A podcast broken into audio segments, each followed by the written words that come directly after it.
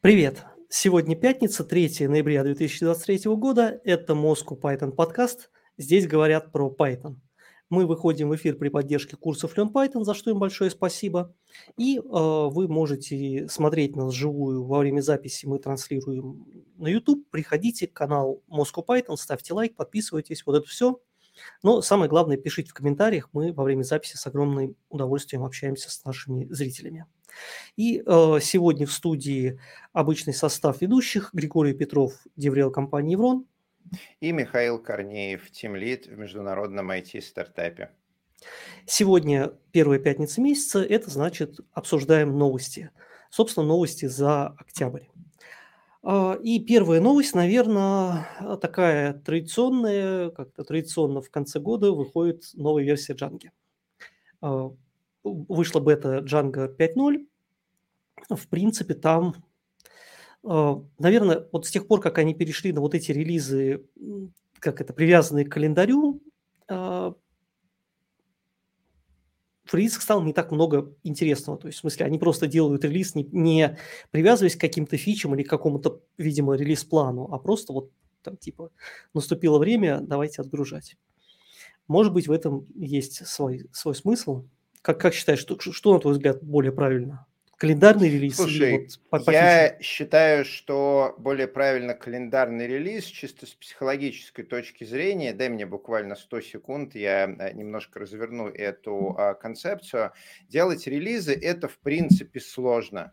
То есть это не, не то, чтобы мы смерджили в мастер-ветку, и вот у нас релиз ушел. Это там всякие разные тестирования, альфа, бета, поговорить со всеми основными пользователями, чтобы они посмотрели, что именно мы у них сломали, мы это починили, обновить документацию, обновить там сборки на разных платформах дистрибьюции. В общем, это большой сложный процесс. И очень хорошо, когда этот процесс э, итеративный и автоматизированный.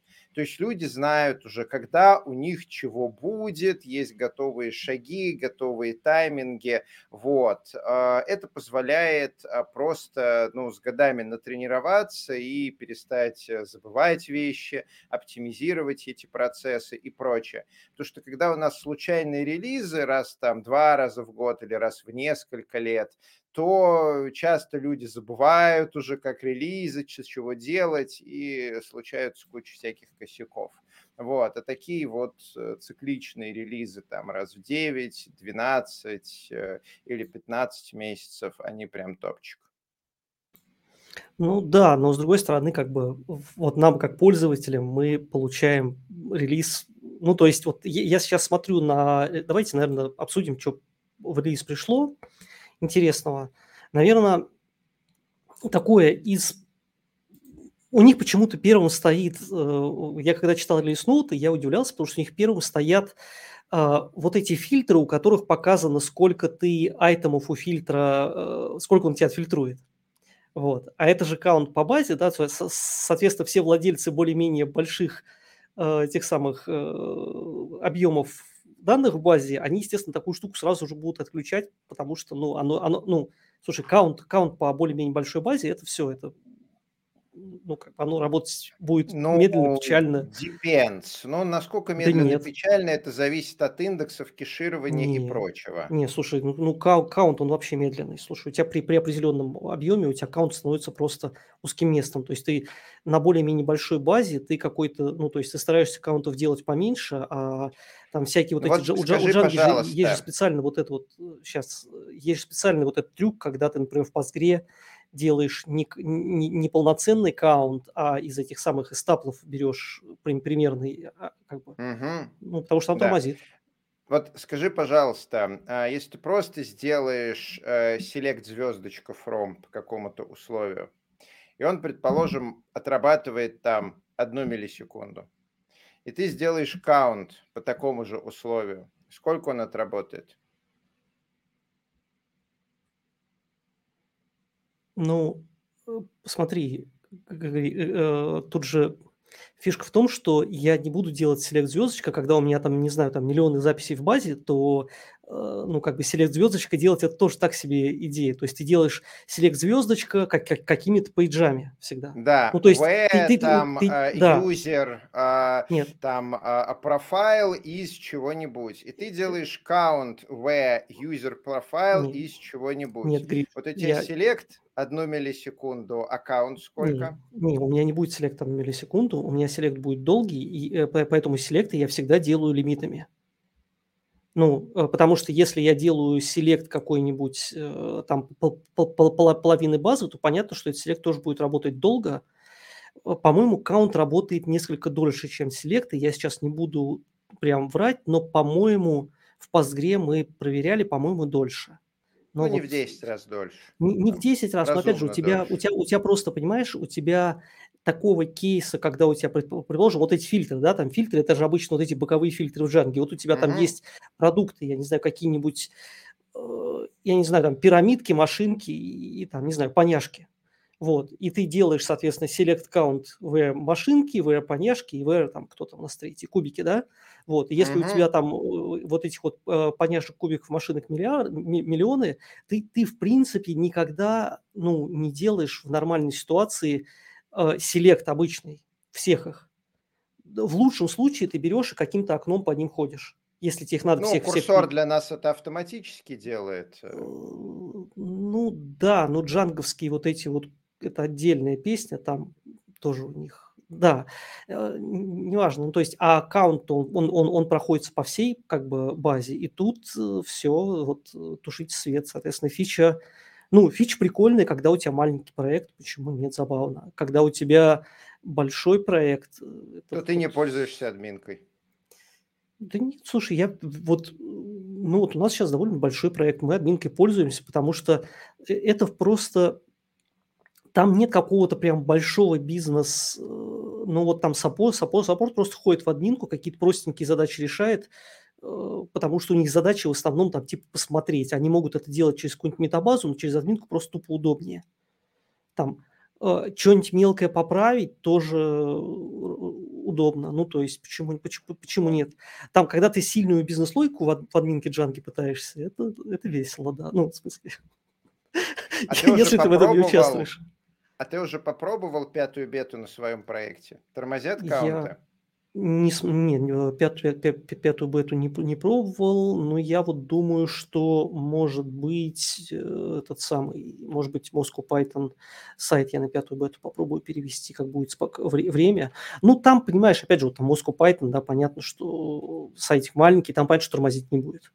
Там тормозить не будет. Вот через несколько месяцев я предлагаю вернуться к этому вопросу, когда ты на своем большом проекте с десятками, сотнями миллионов айтемов посмотришь, как работает этот каунт. Вот, Я, что-то я мне даже смо- смо- подсказывает. смотреть не буду, Гриш. Мы там все, все джанговские аккаунты, мы все места, где используются аккаунт, переписали и сделали либо заглушку, либо использование таплов, потому что оно торм- тормозит нечеловечески даже на аккаунт звездочек вообще всего.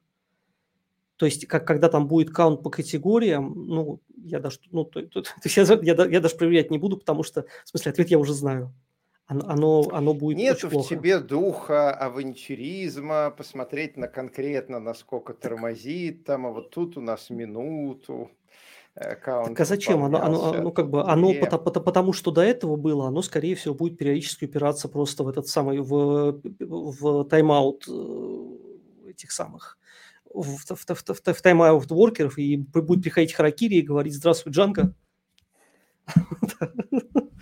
Такое тоже бывает. Да, и поэтому, ну, типа, не, я, я, я знаю, я тут, тут, я точно знаю ответ в нашем случае. Вот, ну, окей. Посмотрим. Я просто, я к чему? Я просто удивлен, почему они поставили это первым пунктом. То есть обычно, знаешь, первым пунктом ставят какие-то штуки, которые прям прикольные. А тут, ну, Возможно, много спрашивали. Может быть, может быть. Вот, но, на мой взгляд, самое интересное, это э, за- завезли еще больше асинхронки. То есть Мгм. там асинхронку в авто, а- а- эту самую авторизацию, аутентификацию, вот в AUS, этот контрип AUS э, завезли. Там в, по-моему, в декораторы во всякие, вот то, что там Они теперь тоже умеют асинхронно. Вот. Прикольная штука, что теперь внутри вьюхи можно consult, этот самый async.io error получить. И если у тебя, ну, то есть, если у тебя клиент, вот то, что обычно эти самые 499 ошибки, да, когда у тебя там какая-нибудь мобилка, там, не знаю, въехала в метро, прервала соединение, вот, uh-huh. вот ты, ты можешь сразу как бы это exception у себя получить, там, как-то его обработать по-умному, там, да, и там, там что-нибудь там почистить и там, не знаю. Вот, мне кажется, это прикольная фича. Ну, то, что у нас Это как раз очень хорошо на самом деле, а с какой скоростью оно развивается. Как ты думаешь, вот сколько еще релизов потребуется, чтобы достигнуть 100% а, асинхронного покрытия? Вот сколько еще? Два-три года, прежде чем Django станет 100% асинхронной? Ну, вот я думаю, что где-нибудь либо к 5.2, либо к 6, скорее всего, они большую часть задач решат судя, судя по тому. В принципе, оно сейчас уже как бы близко к этому. Другое дело, что не знаю. Тогда-то правда... мы и узнаем результаты э, перформанс-тестов и сможем это все замерить на больших э, приложениях, на сложных проектах, где действительно есть э, части с нагрузкой на I.O., где I.O. bottleneck, mm-hmm. и, собственно говоря, для чего это все и делалось. Ну, нас, конечно, будет база тормозить, потому что сейчас до сих пор, насколько я знаю, нету каких-то мейнстримовых асинхронных баз, и вся синхронщина с базой – это всегда через Фред Пул, который, по сути, фейковый, потому что весь этот Фред Пул, он внутри раскладывается в базе в очередь, которая одна на процесс. Ну да, но у тебя все равно вот это вот там время, там как бы пока мы к базе там запихнули в данные, пока получили, вот это вот IO, оно довольно долгое, и типа время обработки запросов в базе там часто может быть меньше, чем время вот это вот, то, что ты тратишь там, чтобы пришел, ушел. Безусловно. Вот, вот это все, да. Поэтому, Безусловно. в принципе, это какая-то есть, ну, понятная польза. Я вот э, очень жду, когда базы все-таки обзаведутся, обзаведутся какими-то нативными интерфейсами к этим своим внутренним очередям, чтобы можно было не попоточно, а, собственно, нормально класть в очередь базы задачу угу. и асинхронно ждать, пока база там через несколько минут что-то просрется или потаймаутится и отдаст нам результат. Но, насколько я помню, мейнстрим пока такого не умеет. Насколько я знаю, да, тоже, по-моему, по-моему нет. О. Ну, по крайней мере, я, я, я не знаю никого, кто бы вот это вот показывал. Ты знаешь, сказал. есть у меня такое предположение, что первая база, которая станет действительно асинхронной и будет внутри иметь архитектуру для асинхронности, она прям сможет сорвать довольно большой куш. Я совсем скоро лечу в Сербию на Яндекс Токс, Uh-huh. где кроме а, того, что непосредственно помогаю организовывать конференцию, там еще соберутся все разработчики индексовых баз, которые как раз делают эти базы, и я смогу с ними очно поговорить по поводу того, что они думают об асинхронности в базах. И вот у меня есть некое предположение, что смотри, вот возьмем типовое приложение – сферическое в вакууме. Вот какой конь у нас самый сферический в вакууме? Это там новостной портал. Да? И вот а, понятное дело, что у него какие-то есть а, кэши, которые отдельно кэши на CDN, отдельно кэши на Nginx, отдельно какие-то вьюхи закешированные. И вот каждому пользователю эта штука хочет а, показывать, я не знаю, вот что она там а, уникального хочет показывать, какую-нибудь там рекламу, например, для каждого mm-hmm. пользователя. И вот для каждого пользователя она ходит э, в базу, а, она, оно, он, новостной сайт, а, ходит в базу для того, чтобы посмотреть его а, профиль, а, вынуть какие-то нужные данные, вот по этому профилю там показать эм, рекламу и какую-то кастомизацию. И вот э, когда на тебя набегают тысячи пользователей, тебе нужно э, туда ходить. Но при этом вот этих вот, этих вот объем этих данных, он довольно конечен. Это не то, чтобы вот набегали прям совсем разные пользователи, да, как правило, пользователи есть там, которые часто заходят на этот новостной сайт, и которые менее часто заходят на, вас, на новостной сайт. И вот если база данных, она внутри себя будет иметь вот эти вот параллельные однотипные запросы, и она будет их обрабатывать параллельно, то она сможет оптимизировать свою внутреннюю структуру гораздо лучше. Она сможет какие-то там кэши использовать дополнительные и так далее. Это уже будет совершенно другая архитектура. И вот я галлюционирую, что на каких-то вариантов нагрузки оно прям будет сильно сильно быстрее, чем сейчас. Потому что сейчас, несмотря на все там кэширование в базе и прочая оптимизация, база во многом идемпотентна. То есть каждый запрос, он сильно независим от другого, и вот от того, что мы даем похожие запросы, если они не 100% похожие, то база будет каждый раз всю вот э, машинерию mm запускать. А если запросы будут идти параллельно, сотни, тысячи параллельных запросов, это все будет в памяти, то можно будет уже оптимизировать гораздо лучше. Ну, это, конечно, wishful thinking. Да, да.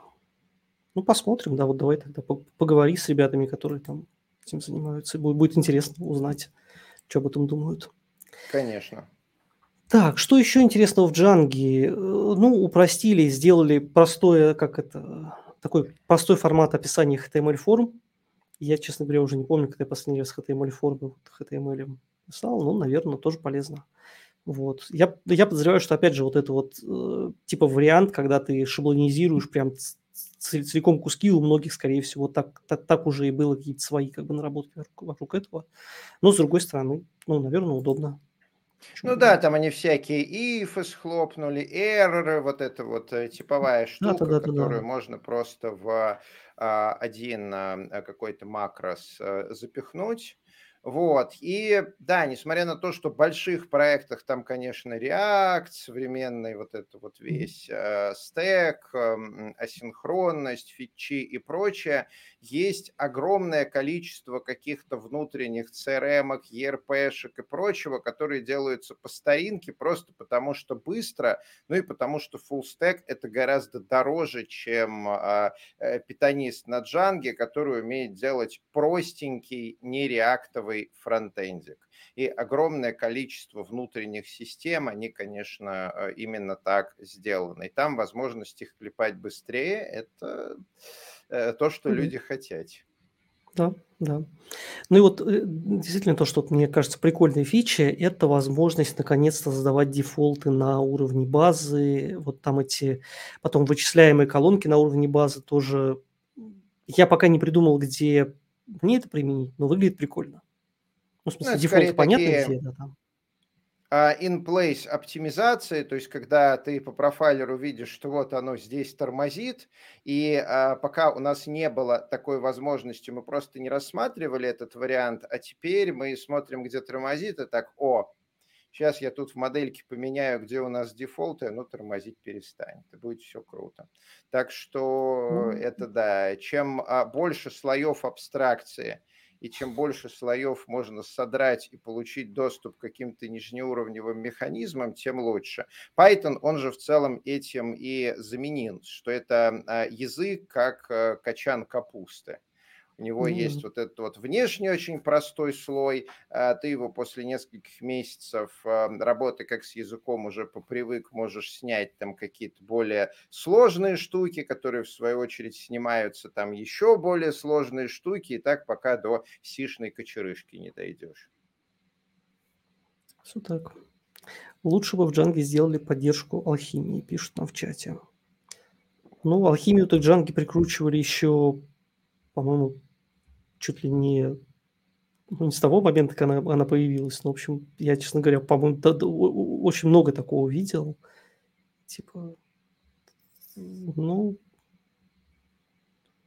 как бы возможность прямо, типа, вместо Django прямо с коробки алхимию.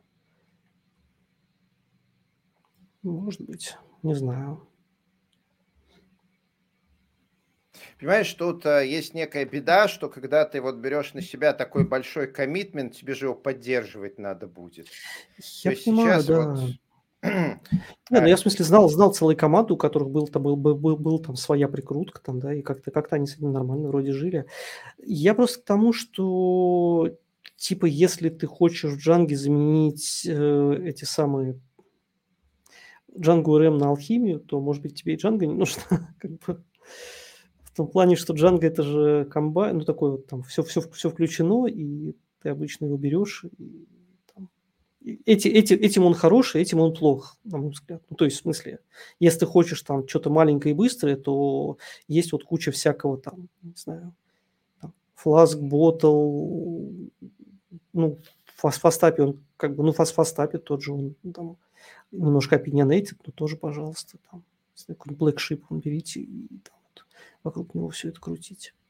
Не знаю, сложный вопрос. Есть ли новости про фастапи? Не знаю. Ничего, Счет. чтобы вот прямо за последний месяц там а, такое значительное а, ну, развивается я, я себя... минорными релизами. Я, я у себя на канале постил, что они выкатили, я просто не стал сюда это запихивать, потому что, мне кажется, тут обсуждать нечего, они выкатили документацию по API именно, то есть вот там классы, методы, вот это вот все. То есть, типа, э, вместо того, что, чтобы лезть в исходники, можно почитать на сайте там красиво, вот удобно. Ну вот. Кстати, а, интересный вопрос. Можно реализовать теоретически в базе данных а, асинхронность для транзакций?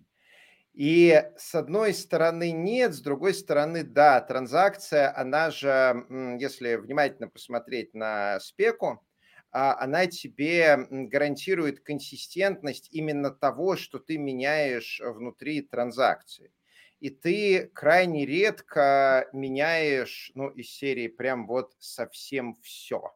Поэтому, если у тебя вот база внутри побита на какие-то чанки и движок базы данных может для э, транзакции вначале понять, что именно будет поэффекчено этой транзакции, то да, конечно, он сможет сделать асинхронно. Более того, оно сейчас, насколько я помню, так и работает в основных базах данных, а, потому что иначе какие-то long-running транзакции тебе просто блокировали все остальные операции.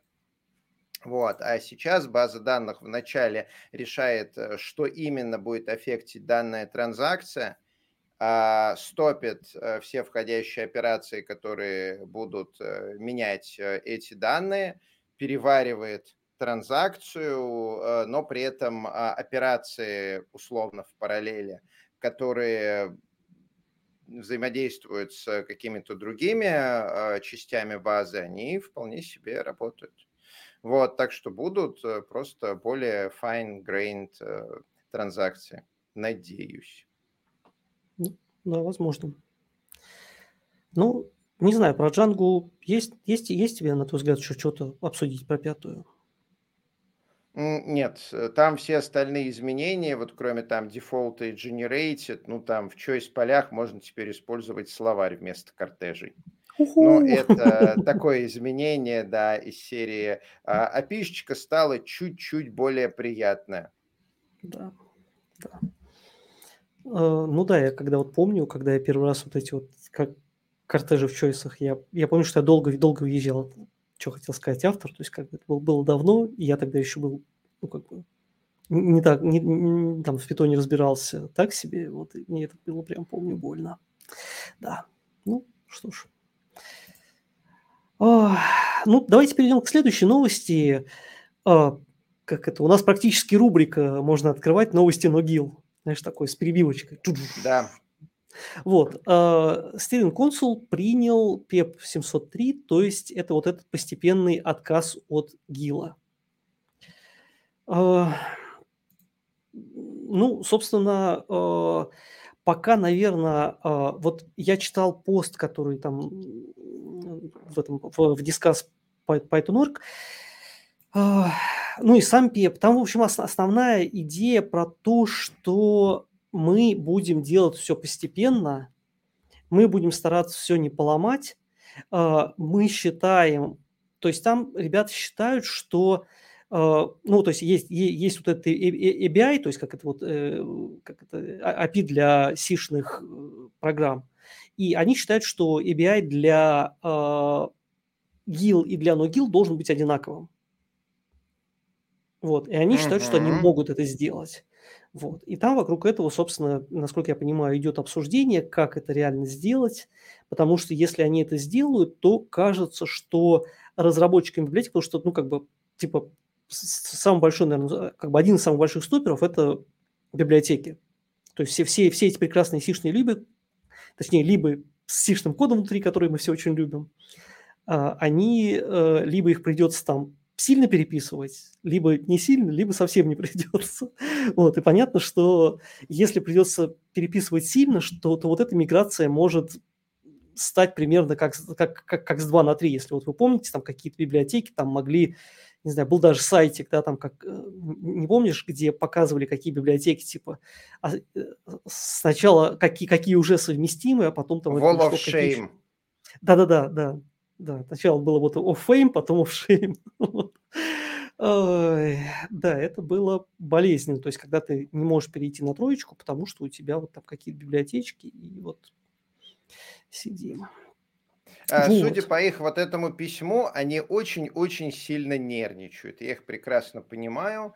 И а, у них, да, такая трехфазовое внедрение. То есть первое, мы просто делаем сборку, чтобы вот э, была сборка Python NoGIL, которой авторы библиотек и энтузиасты могут поэкспериментировать, посмотреть, что у них сломается. А у них, конечно же, все сломается. Далее а, будет а, версия через какое-то время, например, через несколько лет. А, это будет встроено в официальную версию, но по умолчанию отключено. А, и, наконец, еще через некоторое время будет встроено в официальную версию и по умолчанию включено. Смотри, несмотря на все опасения, у нас в индустрии есть сейчас один пример такого успешного внедрения очень сложных breaking changes. Это когда нода меняла механизм управления зависимостями с э, этот э, CommonJS, по-моему, оно называется. Сейчас я double check, но да, с CommonJS на э, ESM. И у них как раз это заняло много-много лет. То есть они вначале это сделали опциональный флаг компиляции, потом это сделали с э, поддержкой по умолчанию, но включается отдельным флагом, потом сделали, что выключается отдельным флагом, и, наконец, вот э, с каких-то там версий нот у них уже ESM по дефолту, и да, им было очень-очень тяжело, потому что NoGill да, конечно, большинство экстеншн, которые сишные, их придется переписывать. А экстеншены, которые, ну, как это, неправильно написан код с race кондишенами, которые не проявляются с гилом, но будут проявляться без гила, да, тоже придется переписывать. Но что-то мне подсказывает, что подавляющее большинство библиотек, они не имеют ни сишных расширений, ни чего-то вот настолько сложного, мультипоточного, что с гилом не даст race кондишенов, а без гила даст race кондишена. Поэтому вот такой вот просто цифра из головы, я думаю, больше 90% э, пайтоновских библиотек просто будут работать в no-gil версии, ничего не поменяется. 10% а, э, да, придется как-то переписывать, и это будет точно такая же история, как с двойки на тройку или как с нодой. А вот в ноде им пришлось переписывать все, вообще все. То есть после того, как они перешли с CommonJS на ESM, э, вот, э, собственно говоря, все зависимости перестали работать. И вот у них там до сих пор с этим сложностью, но они справились. Они справились, и я думаю, мы справились. Да, наверно, мы справимся, справимся. да. Ну, просто действительно это такое первое вот, э, если если вот там после перехода на тройку, это первое такое большое действительно изменение, которое затрагивает всех, потому что, ну, там типа какая-то асинхронка появилась, ну, там типа кому она не нужна, она того и не трогала. Что еще такого? Типы тоже вот, ну, там из таких каких-то глобальных вещей Да, это все Тип было опционально. да, типы опциональные. Там какой-нибудь парсер переписали. Про это, я думаю, что знает там типа пол пол полтора человека. Там, ну, те, те, кто с SAS там работает, наверно, там тих их это затронуло, но это тоже так, ну ну, такой мину minority. Насчет сишных библиотек единственное, что меня что меня беспокоит, то, что, понимаешь, часто сишные библиотеки- это какие-то mission critical штуки. То есть, Да. да, их их меньше, чем просто Python библиотек, и типа Да. большинство не заденет. Но проблема в том, что вот чаще всего сишный код там, где у тебя что-то прям mission critical. Вот это вот Мгм. добавляет сложности. Ну, Да. посмотрим, как И будет, да. плюс их будет сло их их будет сложно переписать потокобезопасно. То есть, в принципе, потокобезопасность- это одна большая боль. Я 10 лет делал Redmin, а, ремонт-администратор. Это, м, программа виндовая для удаленного управления компьютерами, enterprise класса. То есть ее вот как это, не встретишь там на компьютерах обычных пользователей, хотя 20 лет назад она была очень популярна, но ее встретишь в банках, в медицине, везде, где винда и где нужно, чтобы надежно, безопасно и не падало. И вот Redmin, он, во-первых, очень надежный, а во-вторых, он многопоточный. И вот я, по сути, 10 лет учился писать норм многопоточный код, чтобы оно не падало, не дедлокалось, не ливлокалось, не текло по памяти. И это очень, очень сложно. У нас был defensive, defensive development, у нас была культура разработки, у нас была куча там собственных для этого наработок, и это прям сложно. Да, и, конечно, авторы библиотек, вот этот переход от э, нас защищает ГИЛ в здесь у нас критические секции, здесь у нас семафор, здесь у нас Эван, здесь у нас спинлок, ой, у нас случился дедлок. Непонятно где, надо чинить. Это будет очень, Мгм. очень, очень сложно. Всё так, да. Ну, будем смотреть. Еще, наверно, такая вещь, которую там надо понимать, то, что они, ну, как бы вот разработчики, core-разработчики ориентируются, что вот этот вот переход на на NoGIL, он сделает, э, thread, э, выполнение процентов на 10-15 медленнее. Да, то есть вот Они это вот этого там все опасаются. Ну, слушай, это довольно, ну, как бы, может быть, там будет чуть меньше, но всё равно медленнее оно оно оно станет. Я сомневаюсь, что они настолько круто там чё-то придумают, потому что, ну, те просто просто больше больше больше придется те там вот как бы, как это, больше больше руками Я водить, да, и, думаю, что естественно просто обманут, э, всех. Э, то есть, значит, в тот момент, когда ты включаешь NoGIL, Мгм. а, ты это делаешь, когда, а, ты еще проводишь какую-нибудь большую оптимизацию, которая ускоряет на там 12-17%. Ты берешь эту оптимизацию, берешь GIL, и ты пресс-релиз, что мы отказались от GIL и ускорили Python на 2%. То есть, на самом деле, Ну если GIL не включать и включить эти оптимизации, то ты ускоришь Python на 17%. Ты включаешь GIL, он ускоряется на 17%, замедляется на 15%. Ну, понятно, на процент, про процентные пункты я говорю. Да. И в результате у тебя ускорение на 2%, и все счастливы. Это как, собственно говоря, с первым пропозалом. Там же было ключевое условие, что, соответственно, сделать NoGIL, который был, будет немедленнее. И чел Мгм. принес это решение NoGIL, сказал, вот, быстрее на 2%. Они посмотрели и сказали, чувак, ну ты нас обманываешь. Ты просто сделал кучу довольно умных оптимизаций, соответственно, и ускорил Python. Если мы сейчас вот а, от твоего а, пропозала оптимизации эти возьмем, а NoGIL не возьмем, то мы его ускорим там на сильно больше процентов. И чел такой, ну, я, и- и- я соблюл ваши условия. То есть вот как вы их условия поставили, так я их и соблюл. То, что вам это не нравится, ну, читайте книжки про то, как загадывать э, желание джином. То, что вы некомпетентны, это не моя проблема. Вот, так что я думаю, в плане пиара и так далее, тут довольно легко будет всех обмануть. Ну да, ну просто да, там над на на надо понимать, что NoGIL- это не означает быстрее там вот потому что, потому что магически быстрее. Да, всегда однопоточные, однопоточные действительно, ну, если не будет оптимизации, станут немного медленнее. Mm-hmm. Представляешь, как многопоточные станут быстрее. Более того, это же а, откроет сразу, собственно говоря, для чего делается ГИЛ, для машин, для машин learning.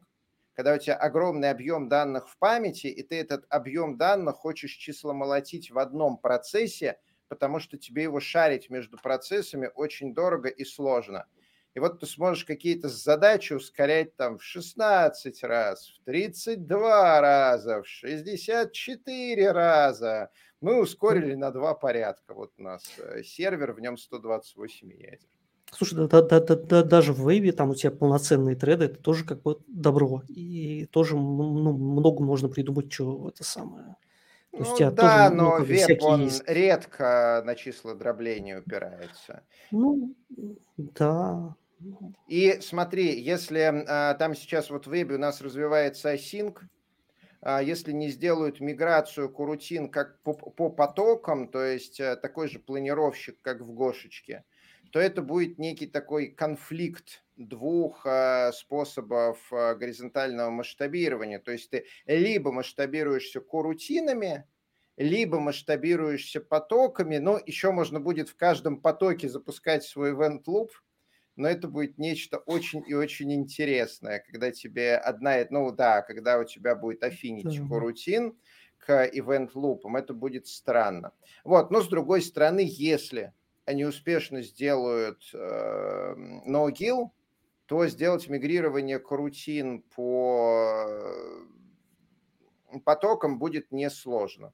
Единственное, вот я очень надеюсь, что они до этого приучат людей в корутинах использовать не Fred Local Storage, а Coroutine Local Storage, но, по-моему, это и так все уже делают, потому что ну, нет, они ну, все на одном local... потоке выполняются. Нет, а, а ты в, в, в осинке же Thread Local не, не, ну, как бы нельзя ну, использовать Python. Да, Там да, этот да, самый да. контекст вары, ну, то есть сейчас да, все, кто использует async, все используют контекст вары. Если вы используете async вот. и используете Thread Local, то у меня для вас плохие новости. Да, так что у тебя просто будет контекст var мигрировать по потокам вместе с э, асинхронностью, и Python станет как Гошечка с очень-очень-очень хорошим планировщиком. Ну, надеюсь, что да, мы к этому все придем. Так, э, что спрашивают?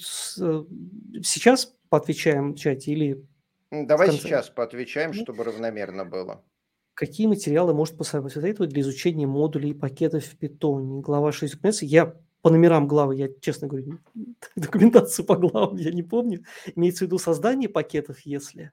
То есть, типа, как, как правильно там без practice, как создавать пакеты. Вот, я традиционно да, я... очень рекомендую Real Python. Там прям лучшие статьи, причем в бесплатной версии, потому что платные они продают видюшки для хипстеров а там есть куча текстовых обучающих материалов, которые прям топчик.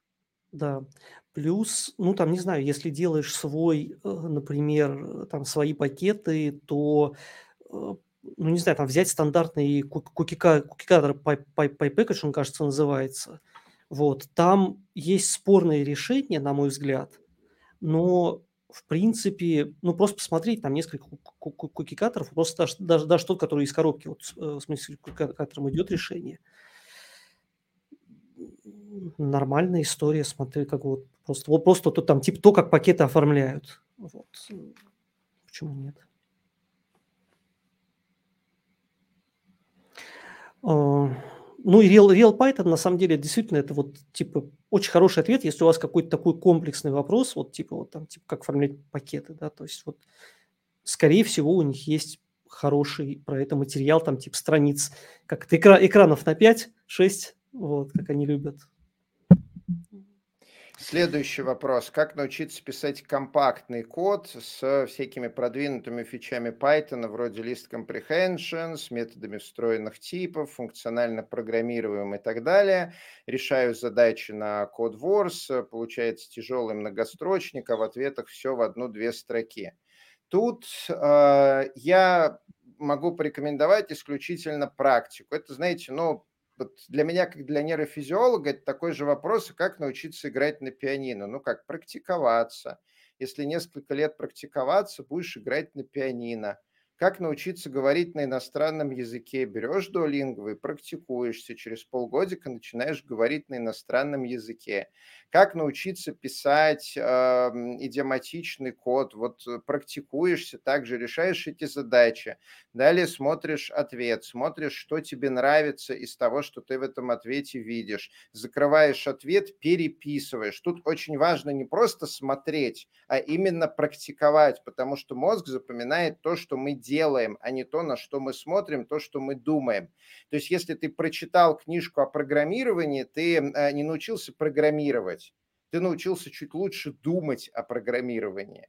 И для того, чтобы вот э, писать код, который тебе нравится, написал как можешь, посмотрел в ответ, вы вот на, на бумажке выписал ключевое, что тебе нравится из ответа, закрыл ответ, попробовал повторить. Не получилось, снова посмотрел ответ, закрыл ответ, попробовал повторить. Пока вот у тебя не получится, не глядя на ответ, э, повторить так, как тебе нравится. И так раз за разом, через несколько лет, может быть, научишься хорошо писать код. Да. Ну, по поводу list comprehension, я просто их очень люблю, но вот э, там есть очень простое правило на самом деле. То есть list comprehension, они как бы самое главное их применение, это когда ты вот, если говорим про list comprehension, да, то это, то это append в list. Если ты пишешь цикл, и там у тебя есть там типа mylist.append, то вот это то место, которое, скорее всего, будет лучше, если ты его пишешь, в list comprehension. Но Либо вот я просто как, как, как, да, я когда делаю ревью, я чаще всего смотрю такие вещи, и я обычно прикидываю, как бы я написал этот list comprehension. Если там комплексная логика, и твой list comprehension получается на три строки, не пиши list comprehension. Хороший list comprehension – это одна строчка, которая ну, маленькая, то есть э, там нет большой логики, это легко читать, то есть тогда он и ускоряет твой код, и упрощает чтение. Читать лист comprehension на три строки с какой-то комплексной логикой, это надо очень не любить своих коллег и себя тоже. Вот. Я обычно, наоборот, когда вижу такое в коде, я предлагаю переписать это проще, потому что оно будет мень- чуть менее оптимально с точки зрения там вычислительного, ну как это, то есть list comprehension на аппенде, он просто быстрее, чем цикл, чем цикл с аппендом.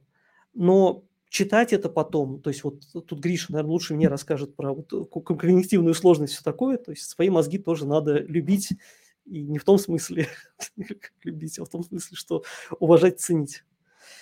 Да. Все вот. так. Когнитивная да, просто заключается в кошельке Миллера, что 7 плюс-минус 2 айтемов мы можем держать в сознании одновременно, просто потому, что если они ни с чем не связаны, либо с тем, что там уже есть, либо с твоим вниманием, то они затухают за 10-15 секунд. Поэтому внимание с этого ушло, а, оно ни с чем больше не связано, все, через 10-15 секунд этот смысл а, затух. И ты хочешь писать код, где вот э, каких-то штук, они либо с друг с другом связаны, либо их не очень много. Иначе не получится это осознавать. Угу. Так, ты, ты, ты, ты, ты, э, советуют книгу «К вершинам мастерства» второе издание Python. Я не читал, но, наверное, да, посмотрите.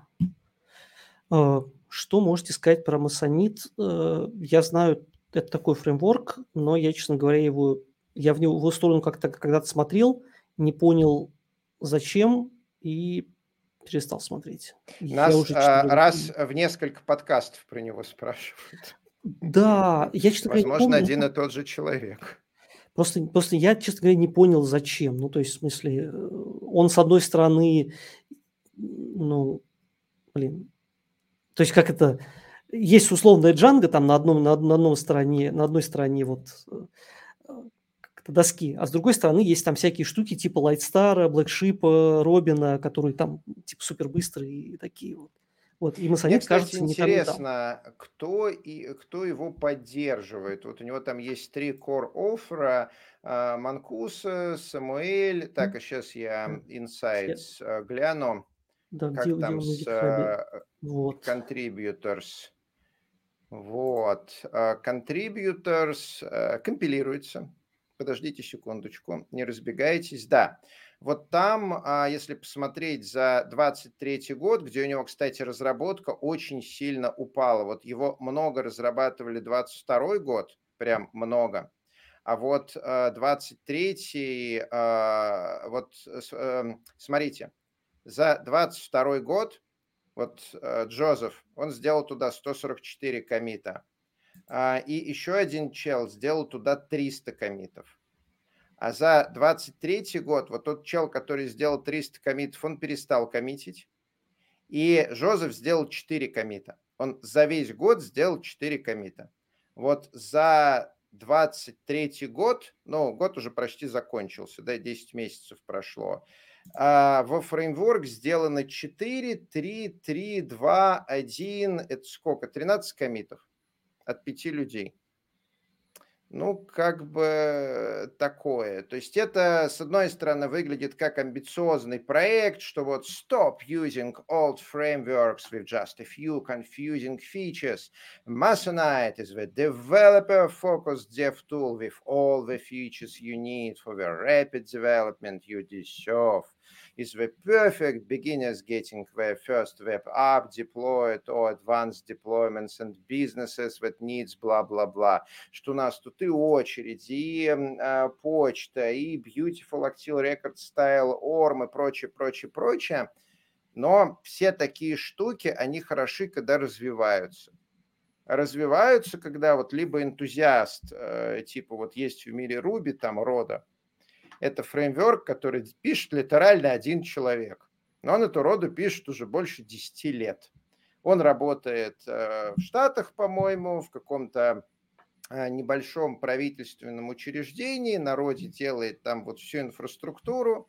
Правительство и учреждение счастливо, что у них работает этот чел, Чел, в общем спокойно пишет роду. Его все устраивает для своих вот рабочих целей, будет продолжать в ближайшем э, будущем. Она вот как Fast API конкурирует с рельсами для опишечек.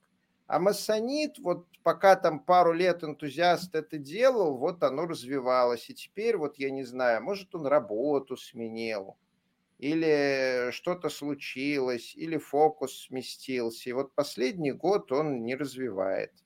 Вот что можно сказать э, про массонит? Ну да. Нет, ну опять же, если у нас... за год. Да. да. Опять же, фреймворков сейчас, вот я помню времена, когда там под, под, под Python был фреймворков, там, кто был этот самый Зоб, был. Да куча была, Pyramid ну, слушай, всякие. Ну, Pyramid вот, уже относительно новый, как, какого года-то он. Сейчас. Слушай, вот было реально там, вот, если, если брать какой-то вот э, типа 2009-2010 год, было не так много фреймворков.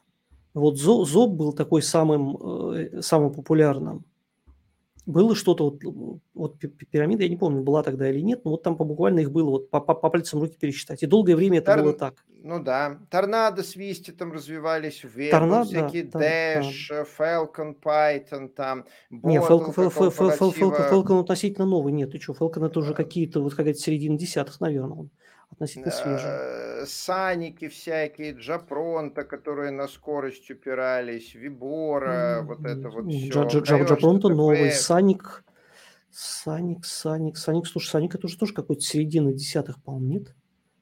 Я, ну, ну, опять же, вот просто сейчас фреймворков, сейчас фреймворков э, реально вот там каждый день они практически появляются. То есть мы, да, но уж... развиваются при этом Django да. и Fast API и Lightstar, да, которые слушай, ну, как конкурент Fast API. Ну да, вот да. Но другое стоит. дело, что там, да, вся, всякое интересное можно найти, там, да, вот, там, не знаю, из такого вот там, на мой взгляд, интересного, там, Робин с Блэкшипом, например. Ну, тот, тот, тот же самый Falcon, да, тоже он, в общем, всегда был быстрым, и там понятно, что за ним, не помнишь, кто, кто там же какая-то большая компания, это же какой-то крупняк, крупняк его поддерживал одно время. Не помню, к сожалению. ну, неважно, то есть, да, то есть, а, они же тоже, ну, они довольно давно там, да, у них есть своя аудитория, там все у них тоже хорошо, ну, да. Да, Фласк тот же самый, да, как, который живее всех живых. Вот мы там недавно смотрели, на uh-huh. прошлом выпуске новостном мы смотрели статистику Джангов с Фласком на первом месте. Ну, вот. Sanic, Если да, говорить Про фреймворки вот нас спрашивают, например, вот Flet, а, это как раз а, Python плюс Flutter, и это такой триплет, то есть Мгм. веб, десктоп, а, mobile. И вот как раз новости, которые мы обсуждаем, давай подойдем к Да. последнему блюду на сегодня, это то, что PEP 730 в iOS добавляется в поддерживаемые платформы First Class Citizen, то есть будут тестировать э, на iOS, а, будут поддерживать и так далее. Зачем? А, потому что есть два проекта, которые уже доказали вот свою состоятельность. Это BV и а, второй этот Kiwi. Kiwi, да. да. Которые как раз позволяют на Python делать проекты под веб – под десктоп, а, под мобилку, под десктоп и под веб. Так что кроме вот традиционных фреймворков вроде Django, у нас еще есть странные кроссплатформенные вроде BV, которые используют нативные виджеты, но для веба там своя коллекция, Kiwi, которая просто дает свою кроссплатформенную коллекцию виджетов, и Flet, который дает Flutter, а, который а, тоже свои виджеты, причем в вебе они на канвасе рисуются вообще дичь. Вот, собственно, продвигает эту всю историю Рассел Кит-Маги. Э, Рассел Кит-Маги – это как раз один из э, как бы оригинальной вот команды, которые Джангу сделала. То есть он там как, какое-то количество лет назад, там лет 10 назад, я так понимаю, с Джангой, ну, как бы ему это надоело, и он ушел вот делать что-то новое. И вот он сейчас делает и он предложил, собственно, перевести э, поддержку э, iOS в тир... То есть сейчас Python поддерживает iOS. То есть там, по-моему, uh-huh. какой-то там тир 4 или там что-то такое, там какие-то такие, не, ну, не, не официально условно, не очень официально. Но если это будет переведено в, тир, в тир 3, то, значит, э, действительно должна быть там каждая сборка собираться, в том числе для iOS, должен быть как минимум один core-разработчик, который Э, ответственен за вот эту сборку. Ну и действительно, это уже там прям полноценная поддержка Python, Python iOS. Ну, да. это прикольно. А, ну, в, в целом это норм. А, значит, BV э, – это одна из, из инициатив Анаконды, которая в целом норм. Но Анаконда – это во многом коммерческое мероприятие, и там есть некие риски, что вот сейчас они поддерживают, но если в будущем они посчитают этот проект коммерчески неперспективным, то они могут и свернуть. Вот, но в целом а, пока Анаконда и вот Конда Foundation и вот это вот все а, не давало никаких поводов э, сомневаться в своих э, успехах, и они уже много лет э, на конференциях активно участвуют и много чего поддерживают. Так что вот и БВ, и Киви, они довольно перспективные. Да. В общем, будем надеяться, что у Рассела все получится. Так, и у нас осталась действительно последняя тема. А, как, как вы знаете, у Python некоторое время назад появился Security Developer in Residence, то есть отдельный человек, который занимается чисто безопасностью. Вот, а, я подписан на его блог, довольно интересное чтиво, ну, как бы, опять же, если вы интересуетесь там как-то, вот, э, что происходит в, в Python около security. Вот, а, и он просто выпустил отчет за третий квартал. Он на самом деле каждый месяц выпускает такие типа отчет, что я за этот месяц сделал uh-huh. полезного. Вот. Но интересно посмотреть. То есть, э, во-первых, э, Python Software PSF теперь э, CV Numbering Authority, Authority. То есть Python Software Foundation теперь имеет право при, при, присваивать э, уязвимостям вот эти вот э, как это, идентификаторы. Да, может, давайте имена. Имена, Я да. называю этот баг э, летающим огнедышащим черным драконом СВЕ 1284. Да, так что, ну, действительно большой шаг, потому что действительно, ну вот, то, что раньше этого не было. Да, это скорость принятия решений в первую Да. очередь, это анонсы, потому что а, ЦВЕ, вот эти вот а, единая во всем мире а, база а, уязвимости, как только ты туда что-нибудь опубликовал, оно сразу, все, кто подписан, его получают. Вот, и, соответственно, раньше это было два шага, то есть вначале разработчики Python опубликовали у себя, а затем кто-нибудь, кто был вот а, Authority, у кого были права на комит, а, выкладывал это в CVE. Теперь Python Foundation сможет сразу выкладывать в CVE, что, конечно, а, сильно ускорит а, борьбу с э, зловредами и ох, сделает нашу разработку чуть-чуть безопаснее. Да. Ну вот, собственно, в э, open source э, в- vulner- в- vulnerability датабейзе теперь появятся или уже появились Python уязвимости, вот именно от, от PSF, -а. тоже хорошо, красавцы. А, по- Постепенно, я так понимаю, он, он как бы, то есть, ну, понятно, что вот у Python есть вот developer in residence, есть какая-то как бы команда, которая, собственно, реагирует на у- уязвимости и так далее, он сейчас пытается там навести как- какой-то процесс, порядок в работе, пишет, что да, что в вот э, GitHub Security Advisories, э, Advisories пытается использовать. Ну, в общем, э, тоже молодцы. Хорошо.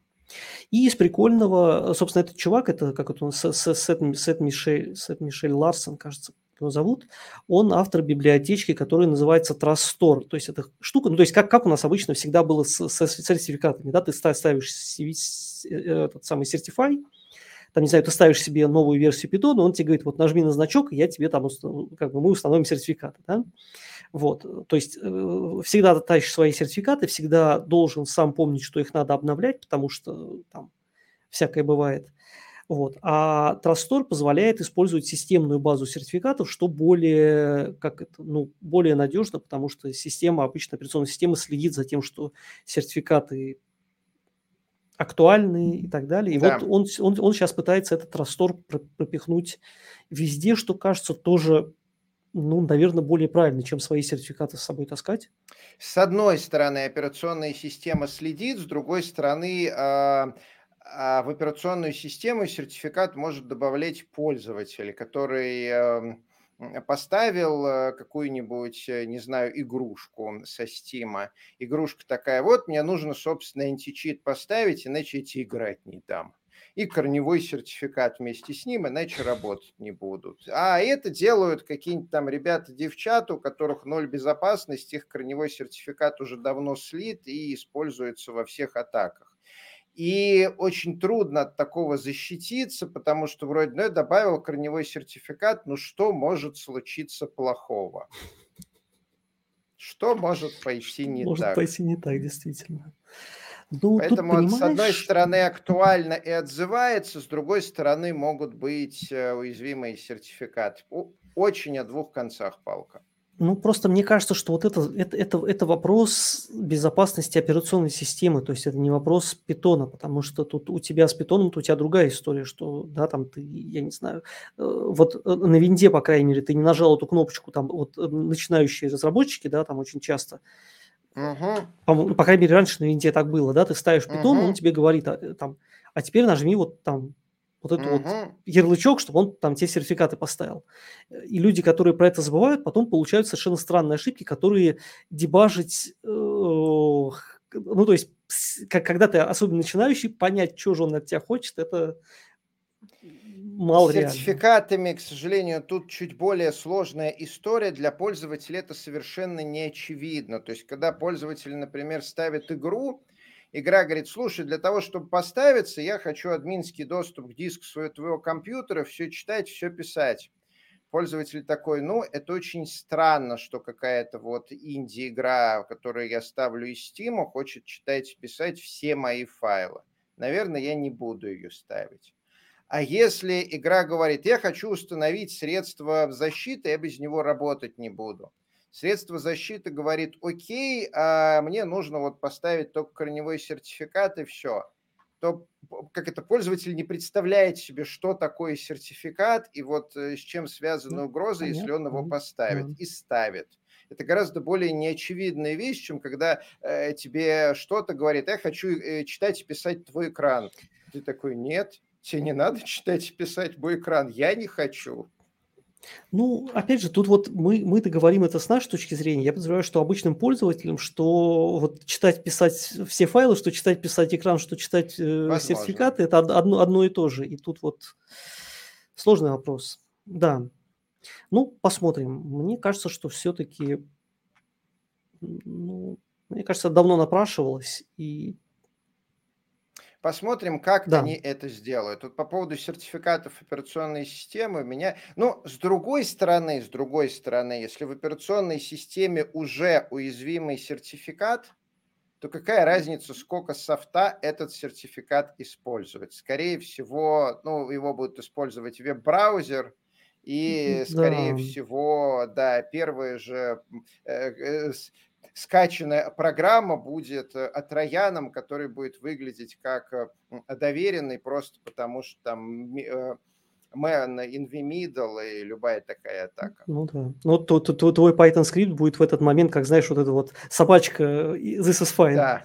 Да, да. Да, это такое. А, ну что ж, а, в принципе, все вопросы, все, все, все темы мы обсудили. Если есть какие-то вопросы, пишите в чате еще. Ну, там, пока мы завершаем подкаст. Вот. Да. А, это был Moscow Python подкаст. Здесь говорят про Python. Спасибо, что были с нами. Мы выходим в эфир при поддержке курсов Learn Python – за что им спасибо. Следующий подкаст у нас будет, сейчас э, я скажу, по-моему, 17, да, 17 ноября мы будем говорить с чуваком, который вот там за, за, за, за, за, 5, за, за 5 лет от Джуна до техлида, там с нуля, вот тоже хорошая история. Вот, и э, вы можете слушать нас в прямом эфире на Ютубе, канал Moscow Python. Приходите, ставьте лайки, подписывайтесь, вот это все. И с вами были Григорий Петров, деврел компании «Evrone». И Михаил Корнеев, тим лид в международном IT-стартапе. Спасибо еще раз, что были с нами. Увидимся в следующий раз. Пока.